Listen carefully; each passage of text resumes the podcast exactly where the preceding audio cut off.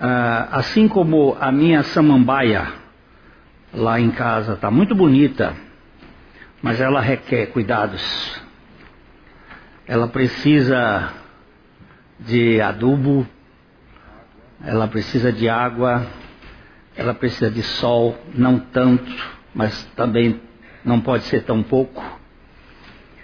Nós, para crescermos espiritualmente, e aqui nós temos o livro sem palavras ou as ideias, desde a criação até a redenção e o crescimento espiritual, passando por estas cinco cores, né, que do tempo de Spurgeon só tinham três. Ele só tra tratou do pecado, do sangue e da purificação. Mas depois isso foi crescendo e as ideias é que é de Deus para Deus. Tudo começa em Deus e vai para Deus. É dele, por ele e para ele.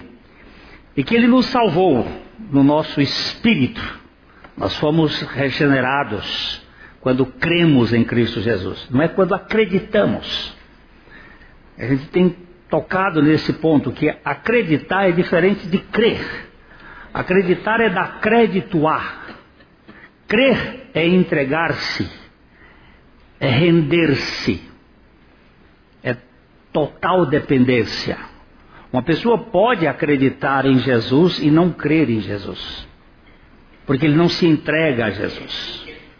Ele, ele, acha que Jesus foi uma pessoa histórica, que ele morreu na cruz e, e fala isto, mas no dia a dia da sua vida, que é quando nós estamos experimentando a salvação da nossa alma, não há expressão de fé, crença, de crer em Jesus.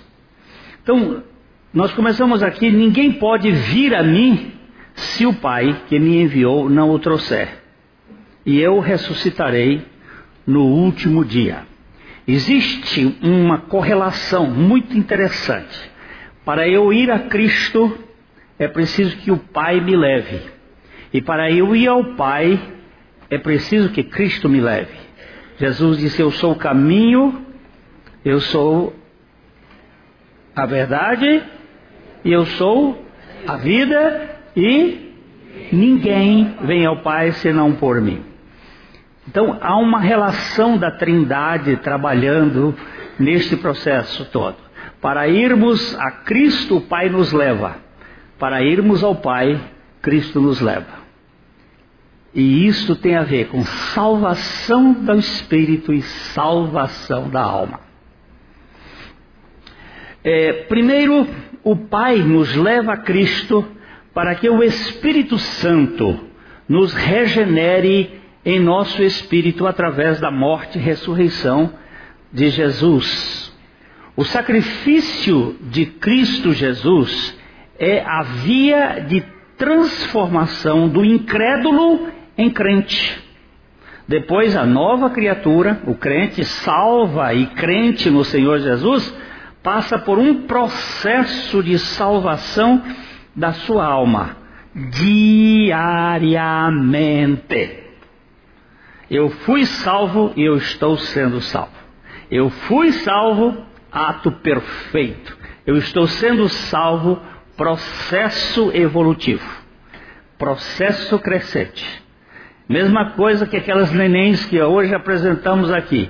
Elas nasceram pequenininhas e agora estão se desabrochando, crescendo. Existe um crescimento na vida física e há um crescimento na nossa alma. Apenas os salvos no Espírito, apenas os salvos no Espírito, isto é, os vivificados podem ser participantes da salvação contínua da sua alma. Esse processo de salvação da alma da nova criatura é dinâmico, é evolutivo e é permanente. Você sabe qual é a, diferença entre dinâmico e evolutivo? A roda do monjolo, ela é dinâmica. Você sabe o que é monjolo? Alguém sabe? Sabe? Tem gente que não sabe, né? Aquela, aquela roda que a água bate para fazer para fazer pilão, para fazer moinho, aquela roda, ela é dinâmica, mas ela não é evolutiva. Por que, que ela não é evolutiva? Ela não sai do lugar. Ela é estática, ela está parada. Ela está havendo movimento, mas ela não anda. A roda do pneu do carro é dinâmica e evolutiva, mas não é permanente. De vez em quando o carro para. Agora, a vida cristã a salvação, ela é dinâmica, ela é evolutiva e ela é permanente. Nunca para. E nunca você vai chegar à perfeição, a não ser na eternidade. Então nós vamos estar nesse processo. É, Jesus dizia, aqui vamos ler Lucas 9, 23. Dizia a todos: se alguém quer vir após mim, a si mesmo se negue dia a dia, tome a sua cruz e siga-me. Você presta atenção que esse, isso aqui não é para incrédulos, isso aqui é para os discípulos, isso aqui é para alguém do que creu. Se vocês, alguém de vocês que creu e quer vir após mim, porque tem, um, tem outros, tem um convite. Jesus disse: Vinde a mim os cansados. Depois ele diz: Vinde após mim quem creu. A ele é o incrédulo, é a obra do Espírito Santo. Para ir após ele é o crente. É quem crê. George S. Bishop dizia: a eleição corta pela raiz a salvação pelo mérito e obras, mas a salvação sem santificação é graça vazia e barata.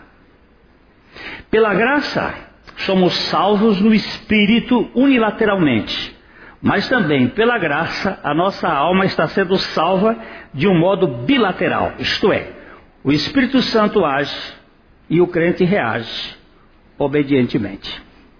Deixa eu só pegar um pouquinho aqui.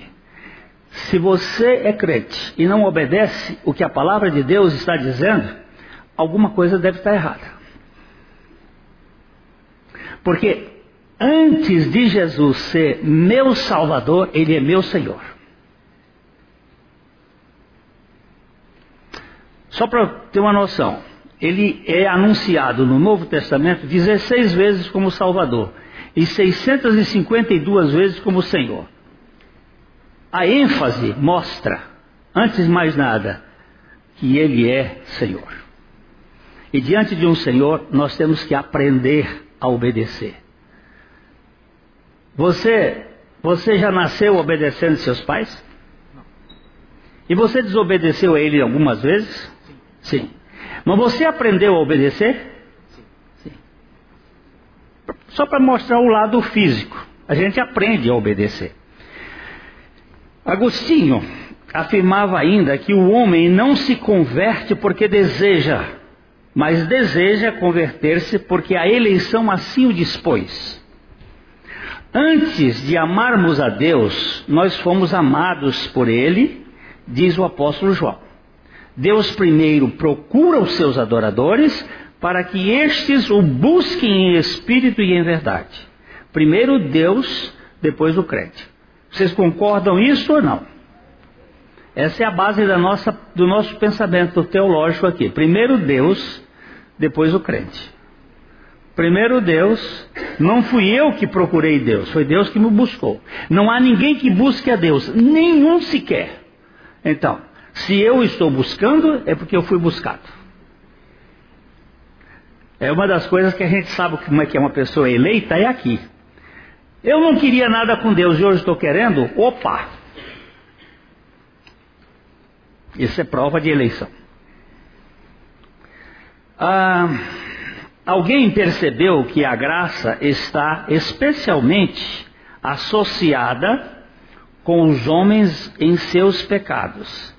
A misericórdia está geralmente associada com os homens em sua miséria.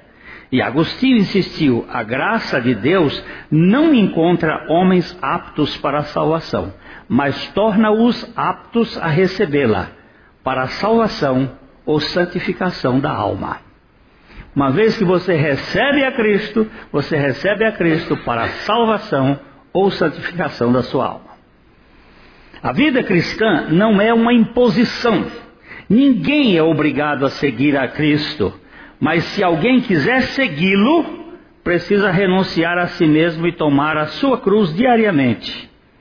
Jesus não acua as pessoas, nem força quem quer que seja para participar do seu reino. Não há vivificação a forceps, nem salvação da alma a pé de cabra. Você sabe o que é forceps? Né? É aquele instrumento que os médicos usavam antigamente, não sei se ainda usam. Ainda usa forceps? Tem algum médico aqui? Às vezes, há alguns casos. É um, é um instrumento médico que eles usavam ou usam aí para tirar a criança quando está enganchada lá. É tirar a forceps, que é um, uma, um instrumento médico. E você sabe o que é pé de cabra? Não sabe o que é pé de cabra? É aquela alavanca que pedreiro, marceneiro usa, mas que ladrão também usa para arrebentar a porta. Eles metem um pé de cabra, uma alavanca, e, arrebenta a porta. No reino de Deus não tem nem nem, nem pé de cabra. Não tem. Tem um Deus convencendo gente. Pode ser que ele use algumas circunstâncias que parecem ser tristes, difíceis, mas são circunstâncias benéficas para levar a pessoa ao convencimento. A, a vida cristã não é uma imposição. Ninguém é obrigado a seguir a Cristo. Mas se alguém quiser segui-lo, precisa renunciar a si mesmo e tomar a sua cruz diariamente. Jesus não acua as pessoas nem força. Eu já li isso aqui, não é? Ainda bem que ele não usa pé de cabra.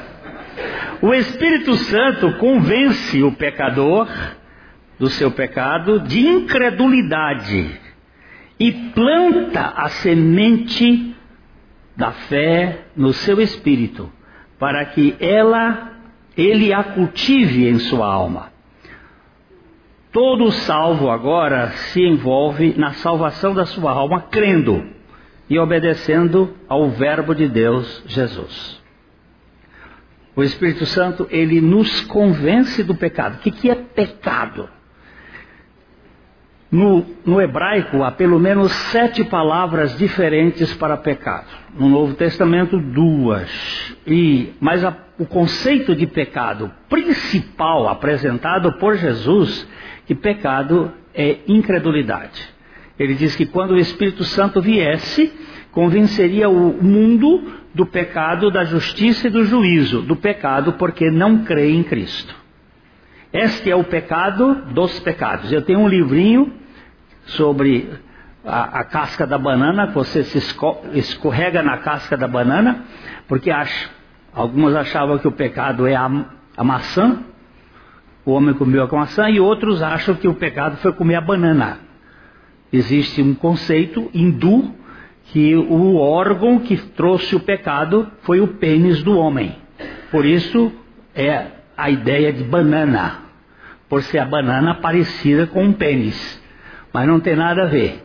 Você escorrega na casca da banana se achar que pecado é maçã ou é banana. O pecado é incredulidade. É não crer na palavra de Deus. E a serpente veio para exatamente tirar você e eu do centro da palavra de Deus. A vivificação do Espírito converte o incrédulo em crente. E este num obediente participante da santidade de Deus. A essência do pecado é, é a rebeldia, mas a essência da salvação é a submissão, procedente de um coração quebrantado pela cruz de Cristo ele salva livremente pecadores que recebem a sua graça e graciosamente os convida a segui-lo de coração voluntária, voluntário sob as condições da confiança e obediência. Sendo assim, a nova criatura deve rever cada dia o seu plano de viagem para ser mais preciso a cada momento. Levando sempre, vamos ler aqui 2 Coríntios 4, 10, levando sempre no corpo e por todo lugar o morrer de Jesus, para que também a sua vida se manifeste em nosso corpo. É, alguns anos atrás, nós tivemos um pastor que pregou aqui na nossa igreja, ele chamava Paul Lewis. E o Paul era uh, piloto e mecânico de avião. Ele trabalhava numa missão chamada Asa de Socorro. Essa missão exerce um trabalho muito bonito no Brasil, com aviões teco-teco, aviões pequenos, para buscar gente lá no interior dos, dos interiores do Brasil, gente que é mordida de cobra, que é que tem um problema, que tem doença, mulheres grávidas, então o aviãozinho da asa de socorro desce, leva a pessoa para um, um, centro que não tinha condições. Antigamente as coisas eram dificílimas, hoje se são difíceis, imagina alguns anos atrás. E o Paul Lewis, ele contou aqui um dia que quando ele estava aprendendo a pilotar, lá nos Estados Unidos, ele fez o plano de voo, voo cego, voo sem instrumentos, não havia muitos instrumentos naquela época, e ele planejou o voo para chegar em tal aeroporto a tal hora, e quando chegou naquela tal hora, ele olhou para o lado e não estava a cidade nem o aeroporto. E ele virou-se para o seu instrutor e disse: Onde nós erramos? E o instrutor olhou para ele e disse: Onde você errou? Não é onde nós erramos. Eu estou lhe ensinando a fazer análises. E você parou e eu deixei que você fizesse o erro. E ele disse: Onde foi que eu errei? Ele disse: em observar o vento. O vento antes era de proa, e depois o vento passou a ser de cauda. E o vento lhe tirou da rota muitos quilômetros. E você não percebeu. O piloto tem que estar sempre muito vigilante, porque as correntes aéreas mudam. Então ele foi falou aqui para nós que nós precisávamos estar continuamente atentos ao mover do Espírito Santo, para não perdermos o rumo. Senão você se perde dentro de você mesmo. É, a fé cristã é viva e pessoal, precisando de um cultivo diário. Eu vou reeditar aqui um estilo que denomino de pacto da fé triunfante, que passa pela confissão pessoal e renúncias diárias do crente em Cristo Jesus. Esse foi publicado no meu livro A Tara na Balança. Aqui alguém conhece kefir? Kefir. Levanta a mão. Ah, algumas pessoas. Vocês têm kefir em casa? Ah, kefir é um é uma bactéria, é um é bactéria, né? E aquilo precisa de um cultivo. É excelente para o organismo. Tem uma história comprida do kefir. E, mas se você não cultivar aquilo direito, ele, ele morre, ele apodrece. Essa semana lá em casa aconteceu um desastre. O, o, o interessante é que a gente mantém a semente do kefir congelada. Nós colocamos alguns no, no congelador, alguns, mas por envolvimentos em muitas coisas nós deixamos de cuidar e ele tem que cuidar todo dia. E nós deixamos dois dias sem cuidar o que fiz, sabe o que aconteceu? Apodreceu. É igual o maná de Deus. O maná tinha que ser comido todo dia.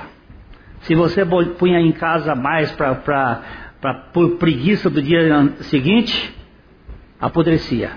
só podia no sábado, na sexta-feira, mas tinha que cozinhar. Se não cozinhasse, apodrecia. O que significa que o pão nosso é de cada dia, não pode ser dormido. Pão dormido só de padaria. O pão do céu é diário. É de cada dia. E a revisão nossa é diária. A salvação da alma é diária. Nós não podemos ver. Então, isto aqui são dez coisinhas rápidas. Primeiro, confesso, ó, só para chamar a atenção. No Velho Testamento, o pecador, Glênio, que tinha que ser perdoado de algum pecado, de alguma atitude que tinha cometido, ele tinha que levar um cordeiro perante o sacerdote. O sacerdote pegava aquele cordeiro, botava a mão na cabeça do cordeiro, botava outra mão na minha cabeça, passava o meu pecado para o cordeiro, me entregava uma faca e eu sacrificava o cordeiro. Quem sacrificava sou eu. Eu sou o pecador, não o sacerdote. O negócio está saltando aqui. Amarra isso aqui de novo.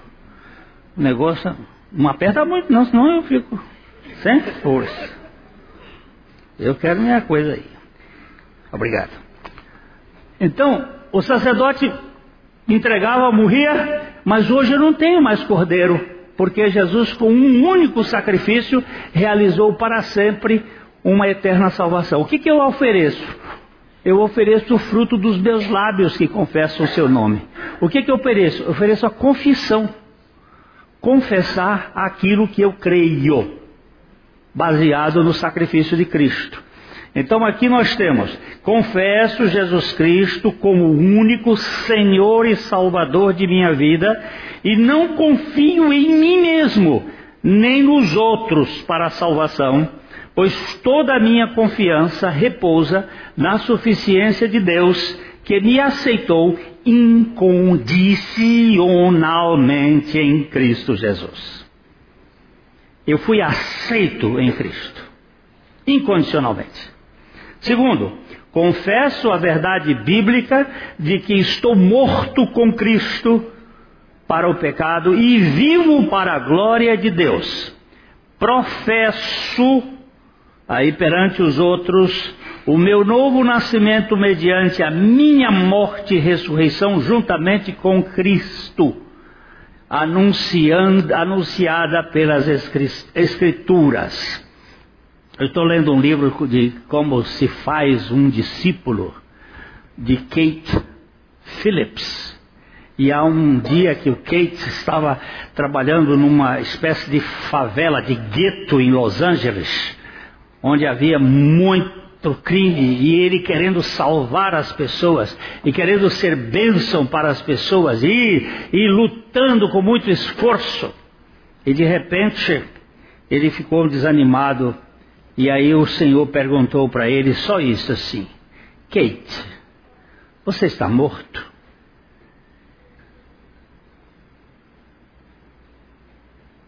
Não é se você sabe se você morreu, não é se você sabe a teologia.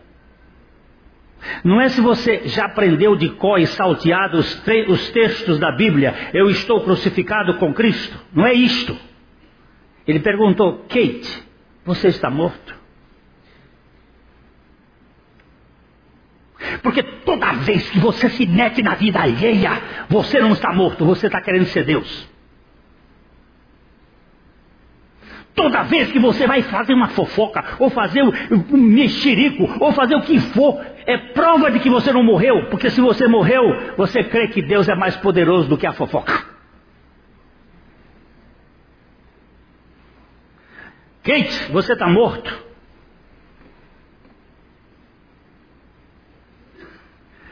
Ele disse: Senhor, tu sabes que eu acredito nisso, mas leva-me a crer nisto.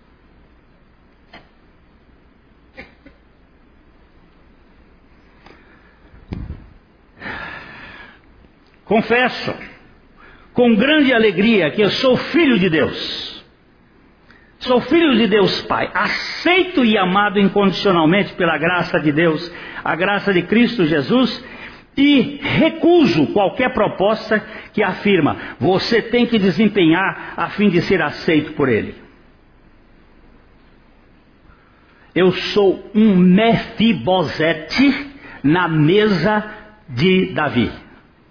Depois você vai ler isso lá no livro de, de Samuel. Quem é Mefibosete e o que, que ele estava fazendo na mesa de Davi? Um mendigo de pé fedido, mal cheiroso, coxo, na mesa do rei.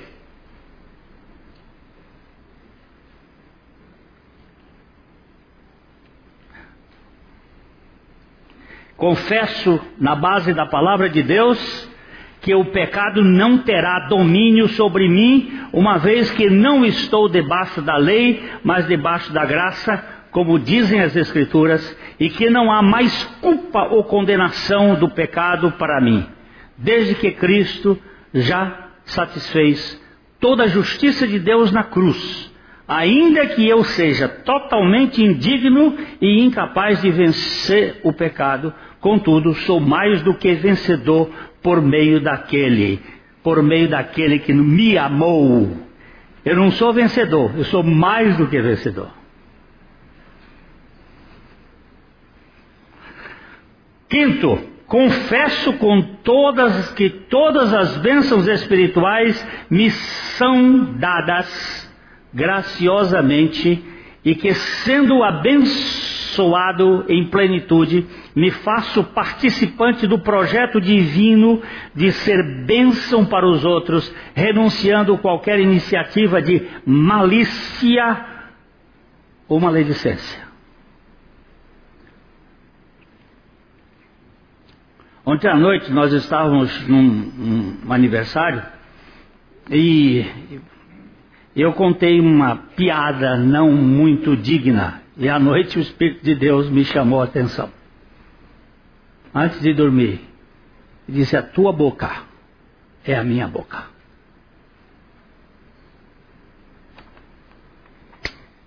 Ele trata com a gente.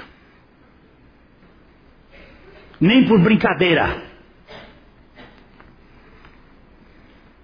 Nós temos que confessar o Senhor e a sua graça. Renuncio todo pensamento, confesso e creio na verdade total da palavra de Deus e me proponho a andar nela pelo poder do Espírito Santo, sem considerar os meus sentimentos, uma vez que a fé não se apoia em qualquer evidência, senão na revelação da palavra de Deus. Eu sou exatamente aquilo que a Bíblia diz que eu sou. Filho amado.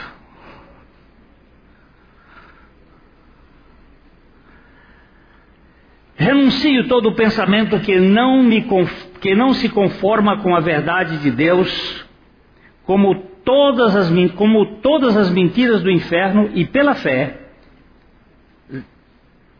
decido pela graça, ocupar minha mente com aquilo que é verdadeiro, bom, respeitável, justo e amável. Renuncio, olha, sempre é a alma fazendo isto diante da graça de Deus. Renuncio os sentimentos de vitimismo que nos abatem por aqui diante das tribulações deste mundo manifesto meu gozo de ser participante dos sofrimentos que ainda restam na caminhada da vida cristã, louvo ao Senhor pelas perseguições. Este item aqui valeria um dia inteiro a gente. Sabe por quê? Você começa a conversar com o irmão, como é que vai? Tudo bem? Aí, ainda há pouco, eu falei com o irmão ali, tudo bem? Ele disse, esta é a maior mentira que alguém pode cometer. Dizer que está tudo bem. Porque não está tudo bem. Eu disse, você está atentando nas coisas que se veem, não nas que se não veem. E a Bíblia diz, não atentando nós nas coisas que se veem, mas nas que se não veem. Porque as que se veem são temporais e as que se não veem são eternas. Eu estou muito bem, obrigado pela graça de Deus ainda que o meu corpo esteja e a minha alma estejam sofrendo. Eu tenho um amigo pastor que foi visitar um outro que estava com câncer em estado terminal. E ele chegou com aquela cara de piedoso e de compadecido com o sofrimento daquele irmão, e aí ele se dirigiu àquele doente e disse: Oh meu irmão, como você está? Como é que vão as coisas? Difíceis, né? E o doente respondeu: Eu estou muito bem, graças a Deus. O meu corpo está doente, mas eu estou muito bem. E ainda mais, que agora, dentro de pouco tempo, eu estarei na presença do meu Senhor. Aí meu amigo pastor disse: Eu saí de lá humilhado. Eu digo: saiu de lá humilhado por causa da sua vitimização, porque nós gostamos de ser vítimas para chamar atenção. Coitadinho de mim. Como é que você está? Você tem problema? Tenho. E quem é que não tem aqui na terra? Tem uns que têm mais do que outros. E são mais privilegiados, talvez, por terem mais. Agora você vai conversar com você?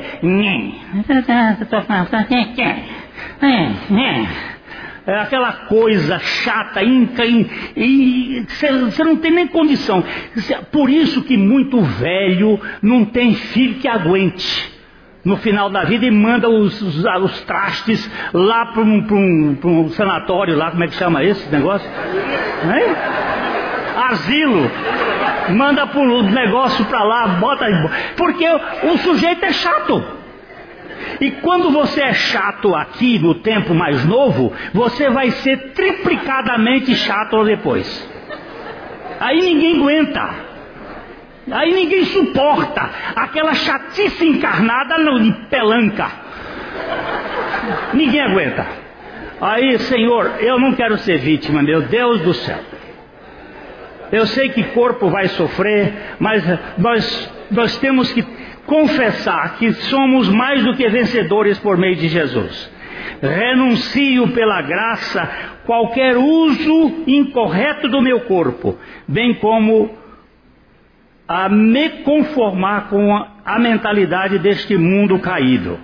Ofereço o meu corpo em sacrifício vivo e através da renovação da minha mente dedico-o à proclamação das virtudes daquele que me chamou das trevas para a sua maravilhosa luz. Está aqui, Senhor, é a casca que eu tenho, mas ela é tua e quero viver para a tua glória. Decido pela graça deliberadamente submeter-me a Deus e resistir ao diabo, negando-me a mim mesmo, tomando a minha cruz dia a dia decido humilhar-me perante a poderosa mão de Deus, para que Ele em todo, Ele em tudo seja glorificado. E no seu tempo, todos nós que cremos sejamos exaltados com a glória excelsa do seu Filho Jesus Cristo, nosso Senhor, nosso soberano Senhor e Salvador. E amém. Essa é minha confissão. Eu tenho um irmão aqui na igreja que já morreu, o irmão João Júlio, ele fazia essa confissão diariamente. Homem de pé de barro, homem com falhas humanas, mas que confessava diante do Senhor a sua inclusão e a sua morte.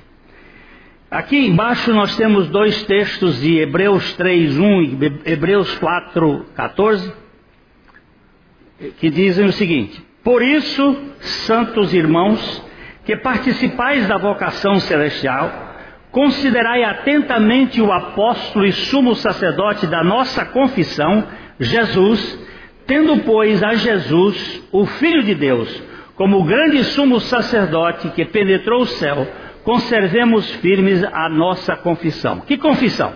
A confissão de que eu estou crucificado com Cristo e que Cristo é minha vida.